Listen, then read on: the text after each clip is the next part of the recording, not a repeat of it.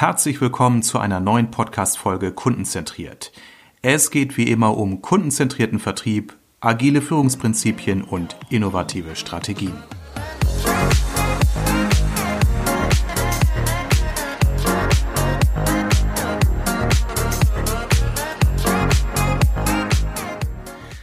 Hallo, herzlich willkommen zu einer neuen Folge meinem Podcast Kundenzentriert. Heute habe ich René Choppe, Experte für Marketingautomation und Geschäftsführer der Autima bei mir zu Gast. Hallo René. Ja, hallo Armin. René, schön, dass du da bist. Ich habe mich sehr gefreut, dass du dich bereit erklärt hast, mir mal so 20, 30 Minuten Rede und Antwort zu stehen. Wir haben uns ja kennengelernt auf der auf dem Vertriebsmanager-Kongress in Berlin in diesem Jahr und ich fand deinen Vortrag so interessant, dass ich dich gleich gefragt habe, Mensch, kommst du mal zu mir in meinen Podcast und äh, erklärst unseren Kunden mal, was äh, Marketing-Automatisierung ist und so weiter und so weiter. Mhm. René, magst du erstmal ganz kurz was erzählen zu dir, zu Clicktip, äh, zu eurem Unternehmen, dass die Zuhörer einfach mal wissen, mit wem ich hier heute spreche? Ja, also ich bin, äh, wie du schon gesagt hast, der Geschäftsführer der Autima. Wir haben eine Agentur spezialisiert auf das Thema Marketing-Automation. Also wir machen tatsächlich nichts anderes. Damit zählen wir zu den ganz wenigen, die es ja im deutschsprachigen Raum gibt, die nichts anderes tun. Mhm. Und äh, diese Spezialisierung bringt halt mit, dass wir dann in dem Bereich auch viele größere Kunden mittlerweile betreuen und äh, ja, doch da in der Szene zumindest ziemlich bekannt sind. Und das hat sich so ergeben. Wir machen das mittlerweile seit äh, 2016 so. Wir haben vorher waren wir im mhm. Online-Marketing-Bereich äh, breit aufgestellt. Und ja, wie es dann manchmal so ist, man merkt, ein Thema ist in, in einem Thema ist die Leidenschaft größer als in anderen und deswegen haben wir dann entschieden, wir machen jetzt nur noch eine Sache. Prima. Es ist ja sicherlich nicht nur Leidenschaft, sondern auch wirklich Expertenwissen, denn äh, was ich von dir gehört habe, ist äh, klingt spannend, aber auch hochgradig komplex. Das heißt, es braucht auch wirklich ein Expertentum, um das wirklich äh, von A bis Z auch wirklich gut äh, zu konzipieren und auch durchzuführen. Magst du nochmal für unsere Zuhörer erklären, was ist überhaupt Marketingautomatisierung? Denn das Begriff, der Begriff geistert durch die Marketinglandschaft, aber ich merke so meiner Kundschaft der Vertriebsleiter ist das eher noch so ein bisschen ein fremdes Thema. Zumindest für einige ja. meiner Kunden. Ja, ja, es ist ein, ein bisschen schwer, weil das Wording in dem Bereich meiner Meinung nach auch nicht ganz sauber aufgestellt ist. Also erstens ist der Begriff schon fragwürdig, ob er richtig ist oder falsch. Äh, denn was wir hier haben, eigentlich ist die Marketing-Automation ist eigentlich eine Software. Also mhm. das, es gibt eine Software für Marketing-Automation und auch die Tätigkeit, sein Marketing oder besser eigentlich seine Kommunikation zu automatisieren. Das ist eigentlich das, worum es uns geht. Das heißt, wir automatisieren die Kommunikation, die wir als ähm, ja zum Beispiel im Vertrieb mit Interessenten haben, die wir auch mit Kunden haben oder die wir beispielsweise auch mit Bewerbern haben. Mhm. Mhm. Und, äh, da geht es im Kern darum, die Dinge, die wir im Alltag entweder ganz oft machen und eigentlich gar nicht mehr machen müssen, die zu automatisieren oder, und das ist äh, meiner Meinung nach auch der, der viel größere Hebel, die Dinge zu automatisieren, die wir eigentlich tun wollen oder sollten. Ja, es gibt ja gerade so bleiben wir beim Thema Vertrieb, da gibt es ja äh, ganz viele, die jetzt auf Messen gehen. Und wir wissen alle, ja, wir sollten die Kontakte von der Messe unbedingt nachbereiten, weil wir haben viel Geld bezahlt, viel Aufwand gehabt, um diese Leads erstmal zu generieren. Und dennoch werden über 70 Prozent, also gibt sogar Studien, so über 70 Prozent der Messeleads niemals nachkontaktiert. Wahnsinn. Da merkt man schon, es sind Dinge, die sollten passieren, passieren mhm. aber nicht. Und das automatisieren wir.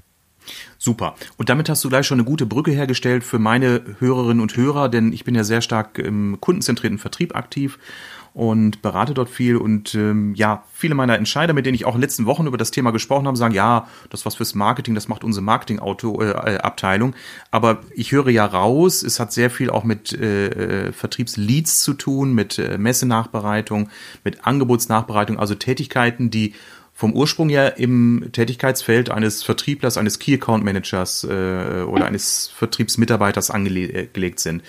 Und du sagst, da bleibt wirklich so viel auf der Strecke, 70 Prozent aller Messekontakte.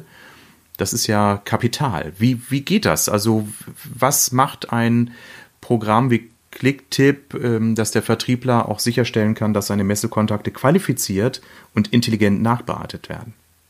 Mhm. Also erstmal ganz grundsätzlich, äh, es ist natürlich so, dass es heißt Marketing-Automation und ja, da, wir haben auch viel mit Marketingabteilung zu tun, aber es ist eigentlich ein Werkzeug, was der Vertrieb am Ende einsetzt.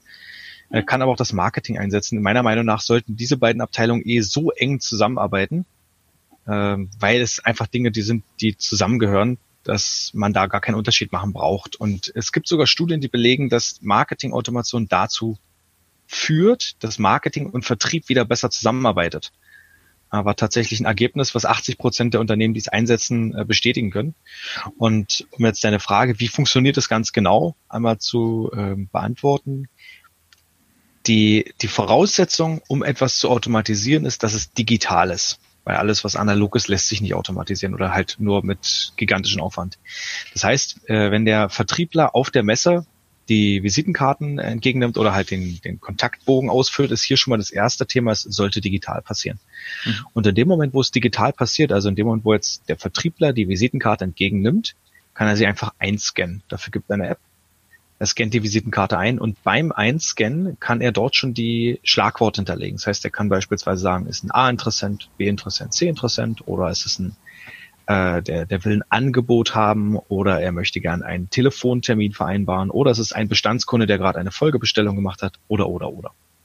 Und je nachdem, was er dort als Verschlagwortung vergibt, kann im Hintergrund das System die Daten lesen, verstehen und dann daraus halt E-Mails formulieren, Kampagnen formulieren und halt dementsprechend auch die gewünschten Aktionen durchführen. Und also so greifen dann die Systeme ineinander. Super. Also das heißt, durch die durch das digitale Erfassen der Daten und, und das Verknüpfen mit gewissen Logiken kann schon, ich sag mal, während der Messe etwas passieren. Also die Daten können genutzt werden, um äh, beispielsweise die Kunden nach der Messe, unmittelbar nach der Messe nochmal automatisiert anzusprechen oder was passiert dann?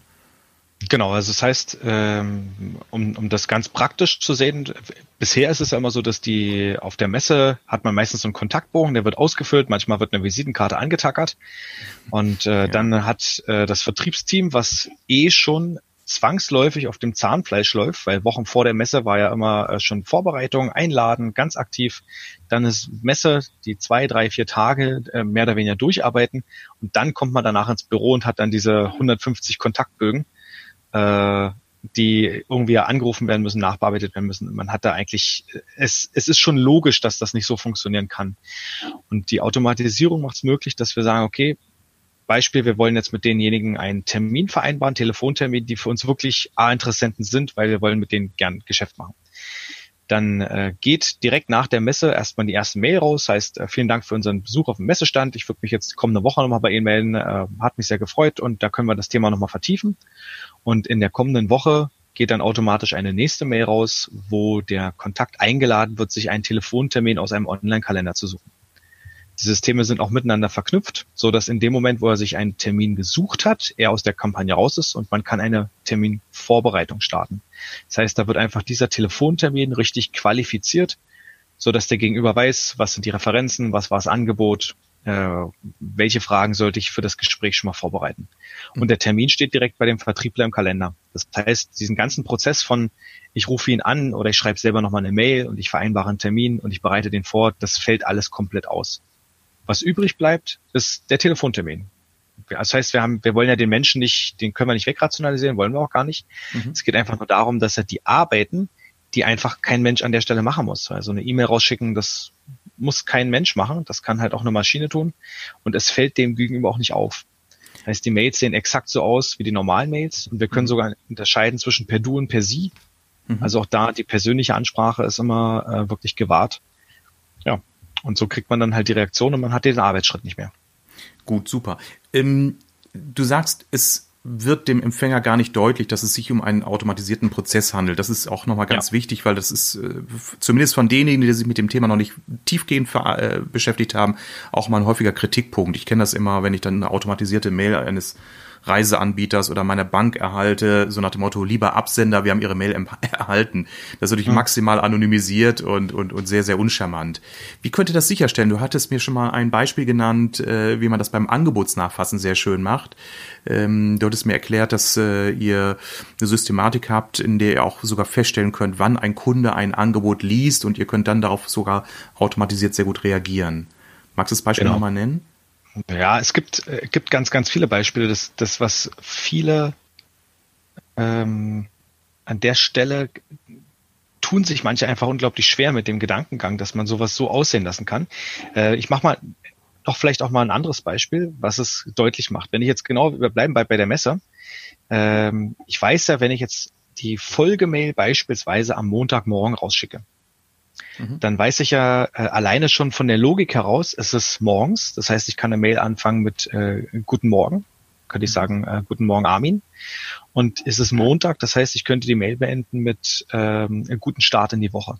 Mhm. Und das sind so diese Kleinigkeiten, die es dann einfach menschlich machen, die äh, so genau so am Ende aussehen, wie wir auch Mails schreiben.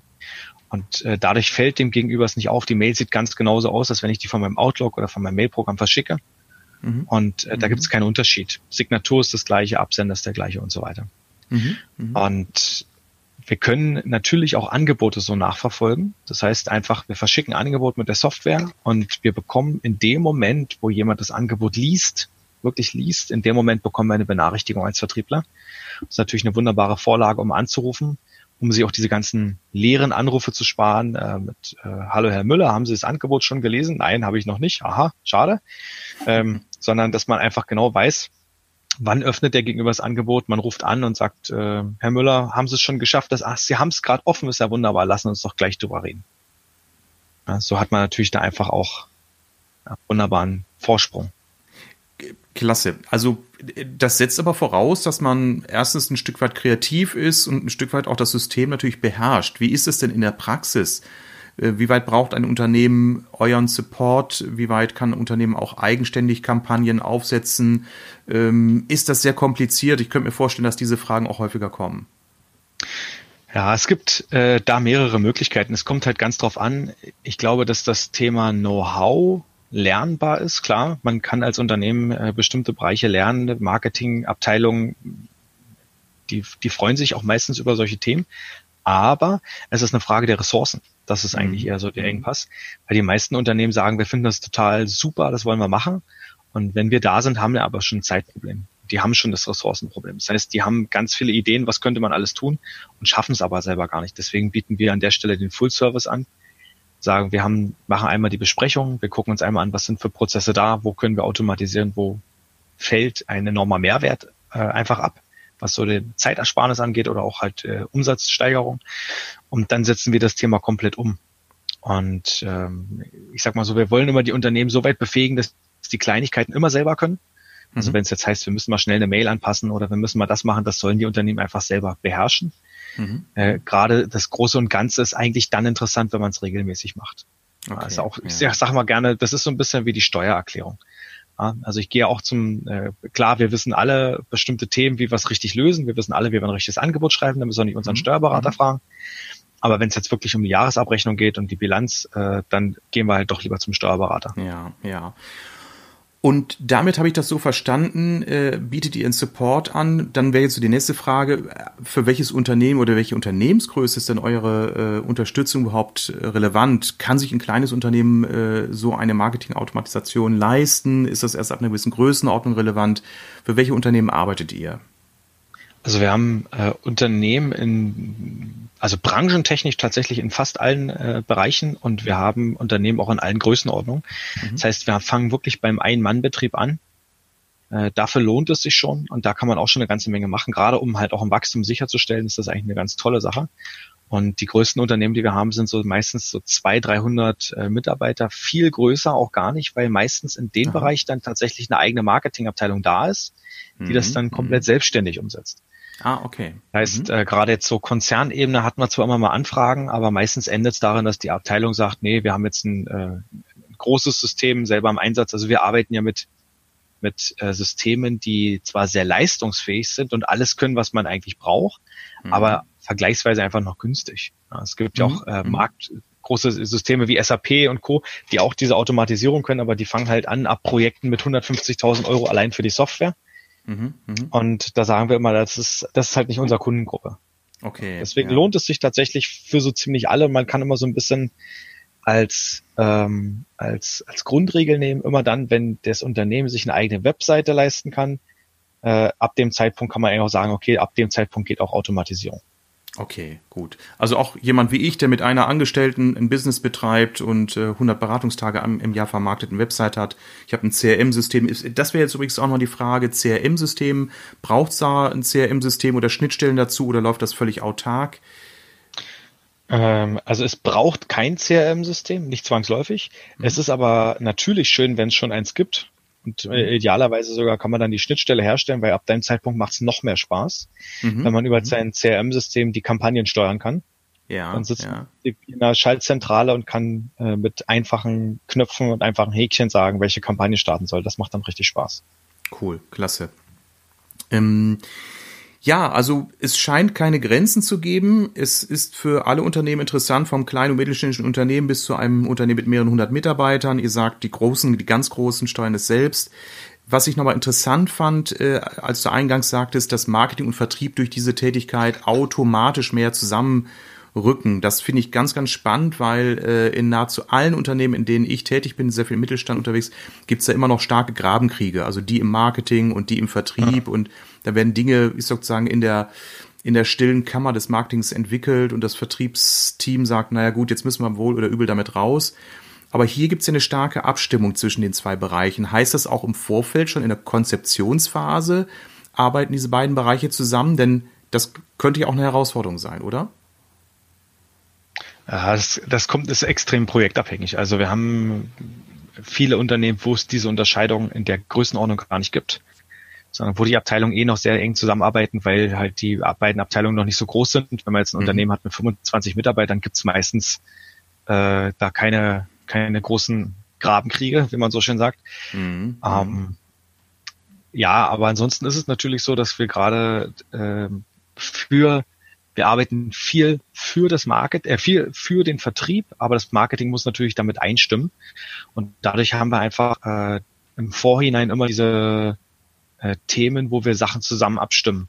Mhm. Und es ist für beide Abteilungen im Endeffekt eine Erleichterung, weil beide Abteilungen halt irgendwo eine Arbeit nicht mehr tun müssen und für beide Abteilungen mehr gewinnen. Ich glaube, das ist auch äh, der Grund, warum jetzt auch über, über die Studien hinweg, die natürlich nicht von uns sind, sondern die äh, ja auch einfach Unternehmen befragt haben, die weder Kunde von uns sind, aber es ist tatsächlich ein Ergebnis aus einer Studie, dass die Abteilungen einfach besser zusammenarbeiten.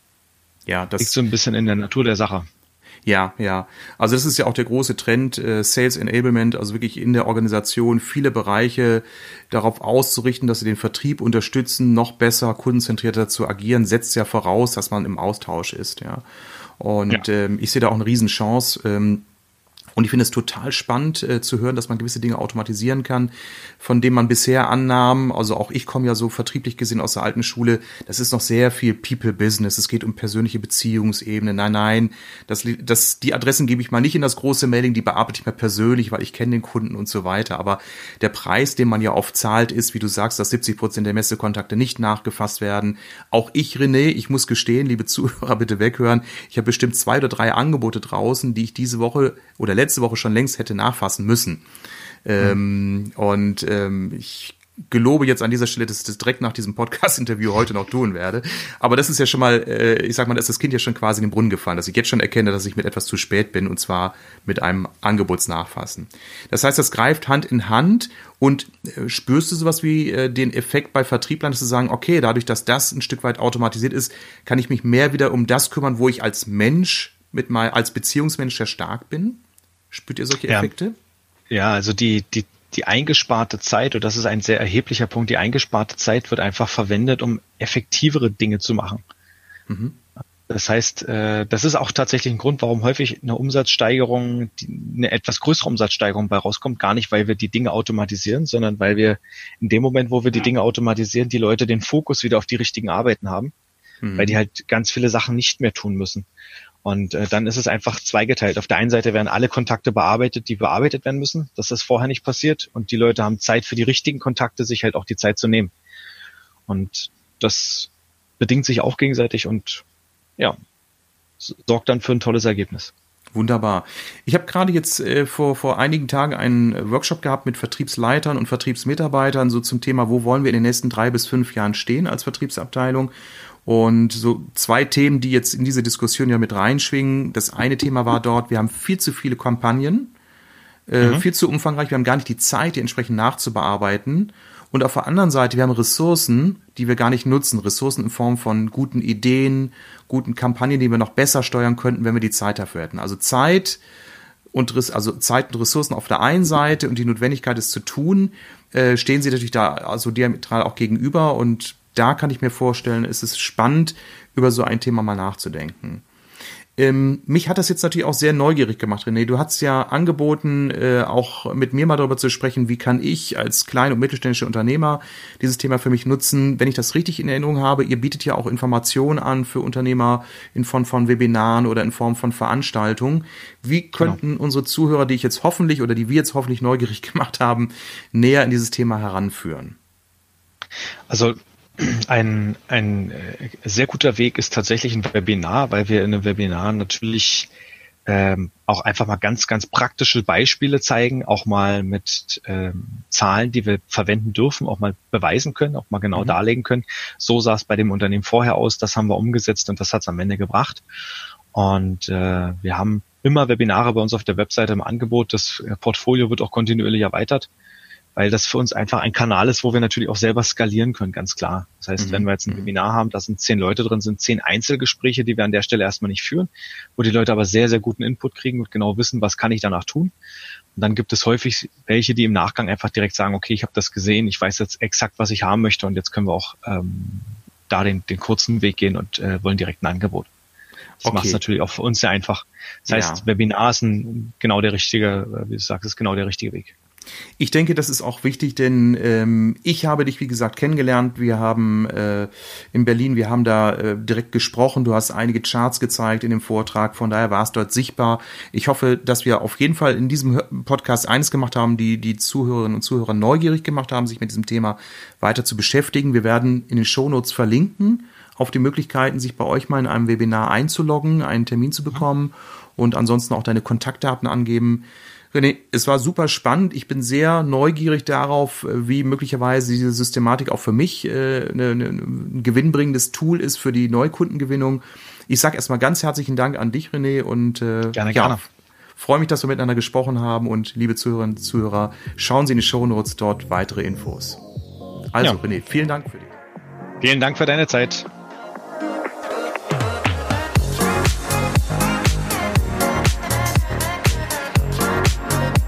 Vielen Dank fürs Zuhören. Alle wichtigen Infos und Links findest du übrigens in den Show Notes. Wenn dir diese Folge gefallen hat, gib mir bitte eine positive Bewertung bei iTunes oder deinem Podcast-Anbieter, damit ich weiß, welche Themen für meine Zuhörer besonders relevant sind. Also, bis zum nächsten Mal.